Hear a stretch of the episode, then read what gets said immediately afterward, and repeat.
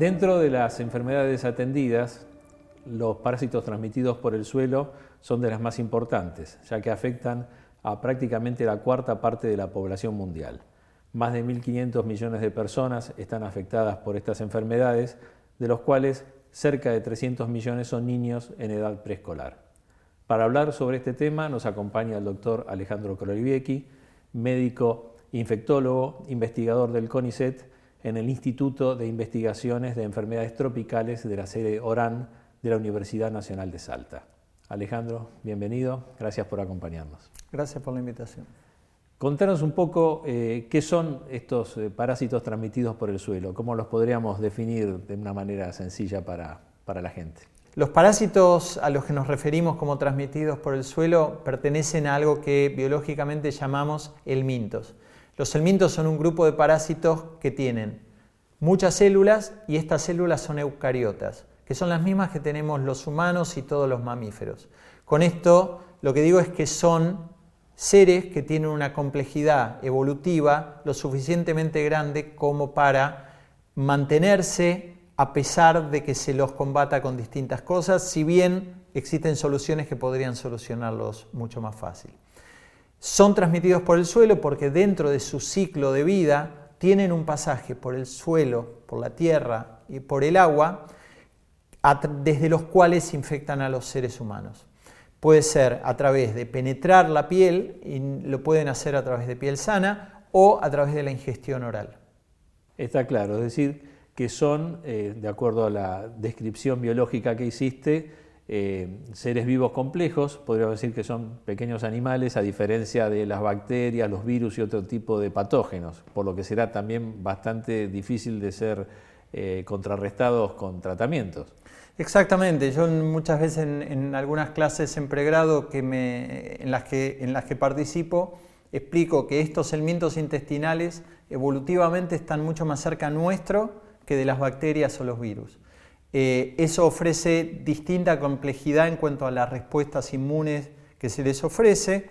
En cuanto a los tratamientos, son complejos no tanto porque no sean susceptibles a medicamentos disponibles, sino porque tienen estrategias de transmisión y de evasión que les permiten persistir eh, gracias a la pobreza hasta, hasta nuestros días, afectando a cantidades de gente enorme como vos describiste al principio. Y esto que mencionás, que decís gracias a la pobreza es que afectan a la gente, imagino que está vinculado con las condiciones de vida, disponibilidad de agua, de servicios para manejo de excretas, cuáles exactamente son los factores ambientales, de infraestructura que hacen al riesgo para maximizar la, expresión de estas parasitosis. El, riesgo está dado por todo aquello que no impida que estos parásitos completen su ciclo de vida. Es decir, si existe un buen manejo del saneamiento ambiental, llámese cloacas o letrinas eh, con adecuado tratamiento, este ciclo es un ciclo que va a un callejón sin salida. Eh, porque no hay manera que esto llegue ni a aguas que se usan para beber y tampoco lleguen al suelo desde donde se pueden adquirir, ya sea por el contacto de la piel, eh, que a menudo es el pie, pero puede ser también donde un niño se sienta. Entonces, eh, la palabra que reúne todo es pobreza y es la pobreza estructural, no solamente la pobreza de cada individuo ni de cada familia, es una pobreza estructural que hace que no exista buen manejo de excretas, no exista o exista en una pobre cantidad de agua potable eh, y también eh, mecanismos para que la educación para la salud llegue a aquellos individuos que son susceptibles. Podemos decir que estos parásitos han coevolucionado con las personas, digamos que entonces en este contexto de pobreza lo que se mantiene es el ecosistema donde los parásitos resultan exitosos. Correcto, es eso, es una, es una coevolución eh, desde distintos lugares que los miremos, es coevolución porque algunos de estos parásitos son exclusivos o prioritariamente humanos, con lo cual vienen acompañándonos desde hace muchas, muchas generaciones. Eh, es una coevolución también eh, en el cual el parásito es exitoso porque tiene los mecanismos con los cuales se puede sobreponer a las carencias a las cuales socialmente exponemos a muchas poblaciones.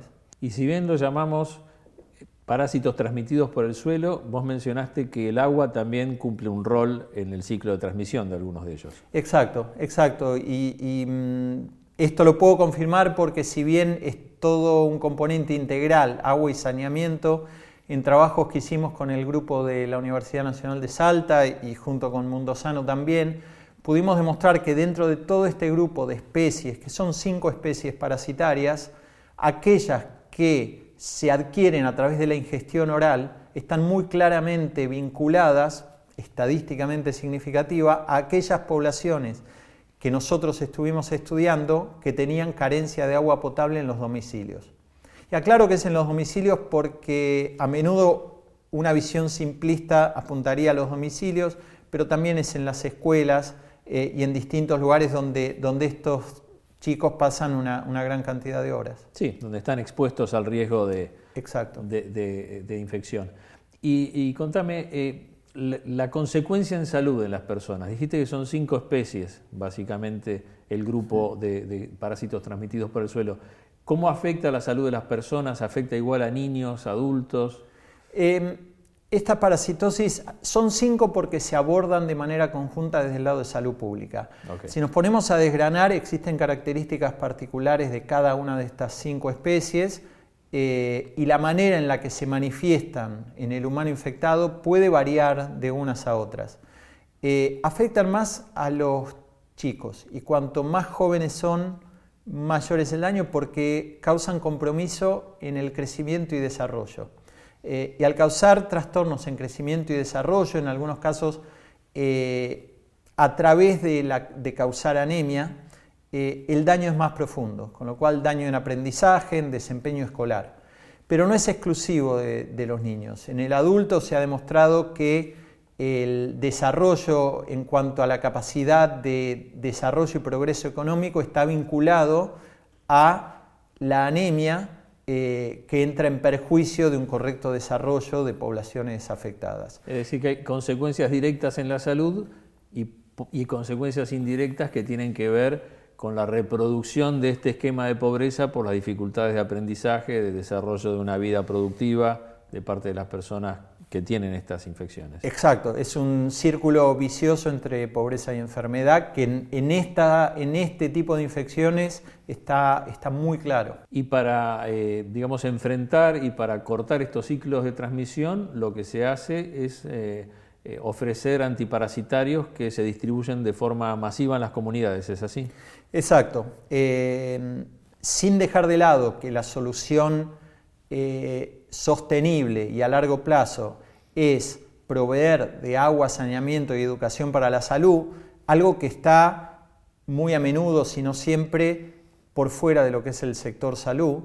Dentro del sector salud, la estrategia de la Organización Mundial de la Salud y las agencias regionales es la desparasitación periódica de población escolar y preescolar. Esto engloba a chicos desde los 12 a 24 meses hasta los 14 años y a las mujeres en edad reproductiva con tratamientos que si la prevalencia es mayor al 20%, es decir, más de uno de cada cinco, se hace una vez por año y si es más del 50%, se hace dos veces por año. Y esto se hace con medicamentos aprobados y en monodosis, es decir, es una pastilla, una sola dosis, una vez al año o una vez eh, cada seis meses. ¿Y estos programas eh, han resultado eh, eficientes en los resultados?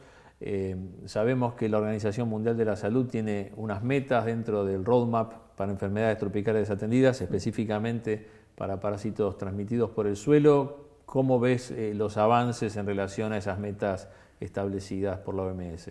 Los avances son desparejos. la meta que OMS estableció originalmente es a través de la medición de cobertura, es decir, midiendo la cantidad de medicamentos que se distribuían a aquellos países afectados que los solicitaban por demostrar tener prevalencias altas. Es decir, las mediciones no, vienen siendo del impacto de estas intervenciones, sino de los niveles de cobertura que se alcanzan. Y digo que son desparejos porque el mapa es muy heterogéneo. En aquellos lugares donde se lo pudo acompañar estas desparasitaciones de algunas mejoras en agua y saneamiento, el impacto es más fuerte que en aquellos que no las han tenido. Y dentro de estas cinco especies parasitarias que te comentaba, eh, para algunas de ellas, como ser ascaris, eh, que tiene una susceptibilidad mayor, la caída ha sido más grande. Eh, para otras, como tricuris, ha sido menor. Para uncinarias, que hay dos especies de uncinarias, ha sido intermedio, pero en general favorable. Y por último, estrongiloides es el único que se ha agregado para el cual los tratamientos habituales no tenían cobertura. Es decir, que, lo desparejo tiene que ver con el parásito que más estaba presente, con los niveles de cobertura que se alcanzan, eh, con los progresos del resto de los factores que han tenido. Es decir, hay un progreso, pero eh, no es homogéneo a través de todas las regiones.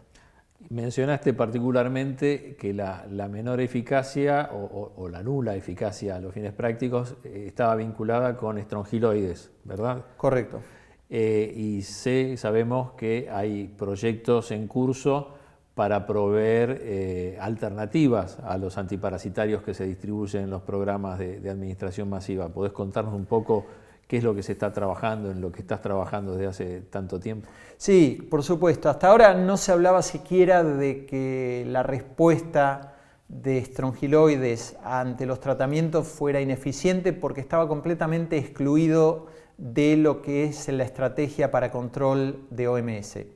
Los últimos dos, tres años, a través de, eh, ya sé, el documento que mencionaste, del, roadmap para, para objetivos a alcanzar en el año 2030 incluyó estrongiloides y eso conlleva la necesidad de hacer adaptaciones tanto a nivel diagnóstico como a nivel terapéutico porque albendazol y mebendazol, los dos medicamentos que estaban siendo donados y utilizados por OMS para estos tratamientos no tienen ninguna actividad en monodosis frente a estrongiloides. Eh, y el trabajo que venimos haciendo conjuntamente entre, de nuevo, la Universidad de Salta, Mundo Sano y otros grupos que se han eh, acoplado y, han provisto experticias que, se necesitaban, fue demostrar que en una zona como en el norte de Salta, en el departamento Orán y San Martín, donde nosotros ya teníamos conocimiento por estudios previos que había una alta prevalencia de estrongiloides, sumado al conocimiento de que hay una droga extra que se llama ivermectina, que viene siendo usada para otras enfermedades desatendidas, tenía una muy buena capacidad de cura de, este, de esta especie parasitaria, fue evaluar la capacidad de implementar campañas en las cuales diésemos juntos albendazol e ivermectina. Y para esto lo que hicimos fue medir no solo el cambio en la prevalencia después de estos tratamientos comunitarios, sino el impacto en estos elementos de morbilidad, como ser anemia y crecimiento y desarrollo. Y los resultados fueron muy buenos en cuanto a controlar anemia, y a favorecer crecimiento y desarrollo. En cuanto a crecimiento y desarrollo, no se resolvió ni se puso al nivel de aquellos no infectados, porque hay otros elementos que nosotros no exploramos en profundidad, pero que tengan que ver con cuestiones nutricionales y ambientales, o que demoren tiempo en, volver a aquellos infectados al nivel de los no infectados, pero pudimos demostrar que esto funcionaba. En base a eso, eh, lo que trabajamos juntos fue en transferencias a otros lugares, en difusión y en presentar esos resultados ante OMS. Viene siendo un trabajo largo, pero un trabajo exitoso y, lo que identificamos como una posibilidad de mejorar la manera de eh, incorporar esas campañas con dos medicamentos fue una idea poco simple que consiste en por qué no poner los dos medicamentos en una misma pastilla. Eh, y en eso venimos trabajando mucho tiempo. Para, médicos eso suena como algo muy simple. Una vez que nos involucramos en conversaciones con gente de farmacia, eh, es algo bastante más complejo, desde alcanzar el comprimido que reúna las capacidades hasta tener los permisos de agencias regulatorias de medicamentos y, en última instancia, de OMS para su utilización en programas. Y en eso estamos trabajando. Sí, imagino y, conozco algo de las dificultades y, de todos los, pasos que hay que cumplir para llegar a esa solución de un único comprimido con los dos principios activos, con ivermectina y albendazol, pero vale la pena el esfuerzo porque vos mismo señalabas que la OMS mide eh, las metas para el combate de los parásitos transmitidos por el suelo por la cobertura.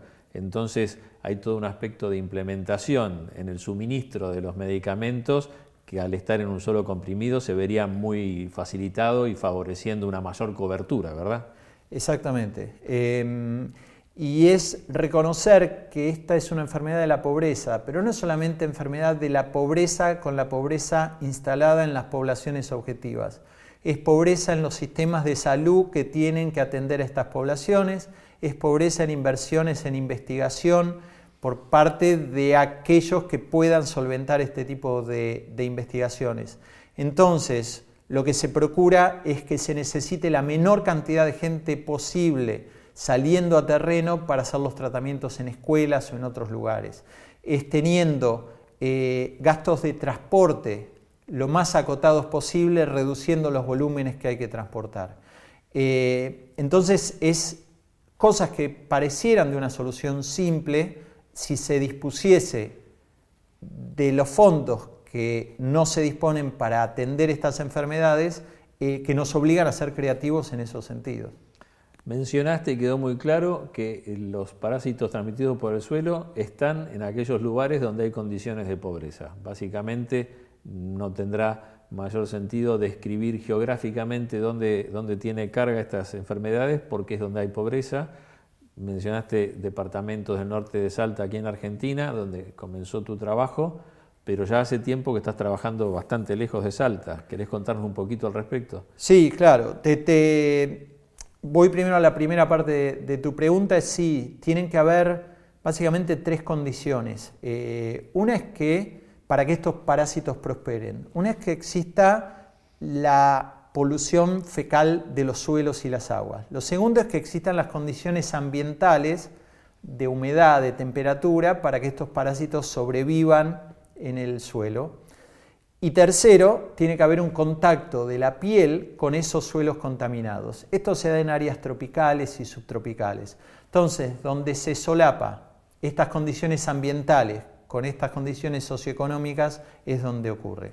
África subsahariana, buena parte de Latinoamérica tropical y subtropical, y el sudeste asiático y las islas del Pacífico, siendo el sudeste de Asia donde hoy se estima que existe la mayor cantidad de gente infectada. Esto entonces, a partir de, los trabajos que se iniciaron en el norte de Argentina, eh, con transferencias que inicialmente se hicieron al noreste, noroeste de Etiopía, Estamos trabajando desde hace unos 5 o 6 años en evaluar justamente un comprimido en el que están coformulados albendazole y ivermectina eh, con estudios que hemos completado en la misma Etiopía, en Kenia y en Mozambique. Eh, con resultados que se están analizando, pero que a priori con los resultados preliminares vienen dando resultados muy muy buenos con la principal variable de evaluación que fue seguridad y también de eficacia. Y ahora estamos iniciando eh, en estos días un proyecto en el cual, después de tener los resultados que nos muestren que la eficacia y seguridad es muy buena, en lo que ya es puramente implementación y seguridad a gran escala. Eh, con el, que esto se va a hacer en Kenia, en los mismos lugares donde trabajamos, y se va a incorporar un país del oeste de África, que es Ghana, eh, con posibilidades abiertas a incorporar nuevos eh, centros en distintas regiones. En estos dos países, Kenia y Ghana, se va a hacer con un financiamiento que se consiguió a través de eh, un organismo de gobiernos europeo que se llama EDCTP, que financia investigación en enfermedades que tengan interés sanitario, principalmente en la región africana, y que consistan en aportar soluciones que tengan que ver con investigación clínica. Eh, tenemos un proyecto de tres años, iniciando este mes de julio del 2023, y con esto esperamos completar los objetivos que OMS pide para este tipo de regímenes, no solamente de productos, porque las innovaciones que estamos planteando van más allá de un mero producto, para que puedan ser incorporadas tanto a la lista de medicamentos esenciales de OMS como una opción dentro de las recomendaciones. Excelente. Y mencionaste en varias oportunidades dos conceptos que te pediría que expliques para aquellos que no los conocen, que son eficiencia y seguridad. ¿Podés en pocas palabras decirnos qué significan estos dos conceptos? Cómo no. Eh, en seguridad lo que buscamos es demostrar que cuáles son las potenciales toxicidades si existiesen, si existe una población a mayor riesgo, para poder saber si este medicamento reúne las condiciones mínimas necesarias de seguridad para ser utilizado en humanos, para ser utilizado en campañas de desparasitación masiva, para ser utilizado en niños. Eh, entonces, los datos de seguridad son estos. En los estudios como los que completamos, de un tamaño de aproximadamente 1.000, 1.500 personas, uno puede ver los efectos adversos más frecuentes, pero efectos adversos que ocurren con una frecuencia menor, necesitamos pasar estudios de mayor tamaño, de cerca de 10.000 a 20.000 personas, que son los que vamos a iniciar en este nuevo proyecto.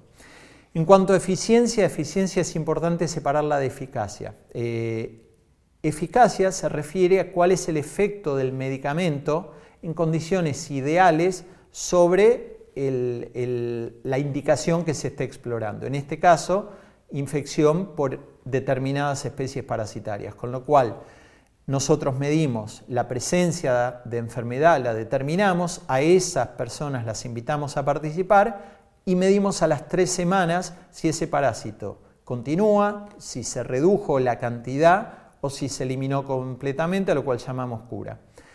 Eficiencia es un concepto que aplica más a lo que tiene que ver con lo que se llama la vida real o el impacto que pueda tener a mediano o largo plazo. ¿Qué es lo que vamos a hacer en estos nuevos proyectos? Es decir, no vamos a medir solamente si los medicamentos curan a aquellos que los reciben, vamos a medirlo al año. Con lo cual vamos a tener un resultado en el cual van a impactar la eficacia que inicialmente tuvo el medicamento, las reinfecciones que pudieran haber ocurrido durante el transcurso de ese año entre, entre mediciones y con eso vamos a tener una idea más aproximada de cuál es la capacidad que tiene el medicamento, ya no de trabajar en condiciones ideales, sino de tener impacto en las comunidades donde nosotros pensamos en estos eh, medicamentos para aplicar. Es muy interesante lo que señalás porque es salir de, un marco controlado y exponerte a todo lo que está fuera justamente de tu control, que son las condiciones reales en que las poblaciones afectadas llevan día a día su, vida adelante, ¿verdad? Exacto, pero, pero son etapas, son etapas, no, no podemos saltar, no, no es correcto metodológicamente Lógicamente medir eficacia directamente. Es necesario primero determinar si el medicamento es lo suficientemente seguro en grupos chicos y si reúne la eficacia mínima necesaria como para que esa eficiencia a largo plazo tenga mejores chances de funcionar. Es decir, que por lo que nos estás contando, todos los primeros pasos fueron ya cumplidos, ya estamos en la etapa, eh, podemos decir, de este proyecto que tiene un horizonte de unos tres años que sería como, como la etapa final de, la prueba a campo, la prueba donde se evaluará la facilidad que implica la distribución de este comprimido con ivermectina albendazol y se podrá ver en grandes eh, números poblacionales efectivamente si hay o no efectos adversos y medir en el tiempo si los, resultados eh, en virtud de la carga parasitaria disminuida se sostienen o no. ¿Es así? Es así. Eh, a este proyecto se van a agregar también estudios de costo-eficiencia porque, como explicaba hace unos minutos, trabajamos en contextos de pobreza a todo nivel, con lo cual las indicaciones solo se dan y las recomendaciones solo se dan si es costo eficiente. O sea, un medicamento puede ser mejor que otro, pero si la costo eficiencia no supera, ah, se elige el tratamiento que quizás no sea el mejor. Y el último paso es el de replicar esto. No nos alcanza con saber que esto funciona en dos países de África.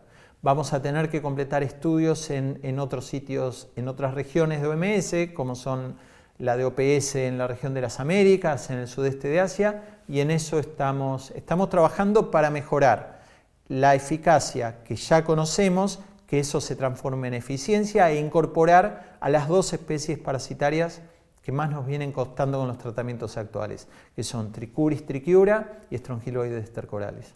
Es decir, que todo este trabajo que se está haciendo realmente tiene un futuro o prevé un futuro donde se pueda cambiar la realidad de, los parásitos intestinales y cómo afecta a tal cantidad de población que mencionábamos al inicio. Sí, cambiar la realidad eh, no en un sentido completo en el que esperamos, ni creemos que estos regímenes innovadores sean la solución completa, eh, porque si no se acompañan de mejoras en agua y saneamiento, eh, quizás no alcancen. Pero dentro de los modelos en los que vamos a trabajar son también los de evaluar, además de la costo-eficiencia, las probabilidades que tienen estos regímenes con una potencia incrementada de proveer soluciones y quebrar el ciclo de transmisión aún con niveles bajos de agua y saneamiento. Con lo cual, queremos transformar la realidad, creemos que estamos aportando una herramienta con la cual solucionar ese problema es mucho más asequible pero todavía tenemos que demostrar que sin agua y saneamiento esto va a ser suficiente. Pero lamentablemente los cambios de fondo que son hacer disponibles para toda la población condiciones adecuadas de agua y saneamiento llevarán décadas.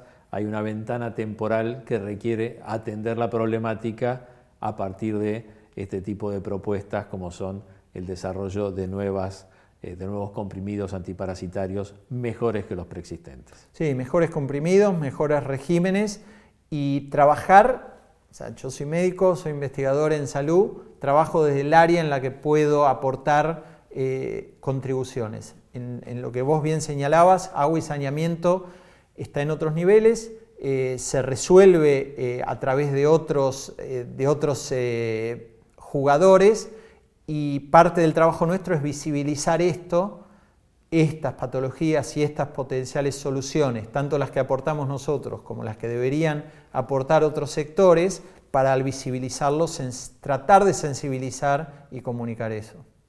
Muy bien, Alejandro, muchas gracias. Ha sido muy claro y nos quedamos pendientes de conocer cómo va avanzando el proyecto en esta etapa que es tan importante para demostrar su utilidad en las condiciones reales de vida de las personas afectadas. Muchas gracias a ustedes.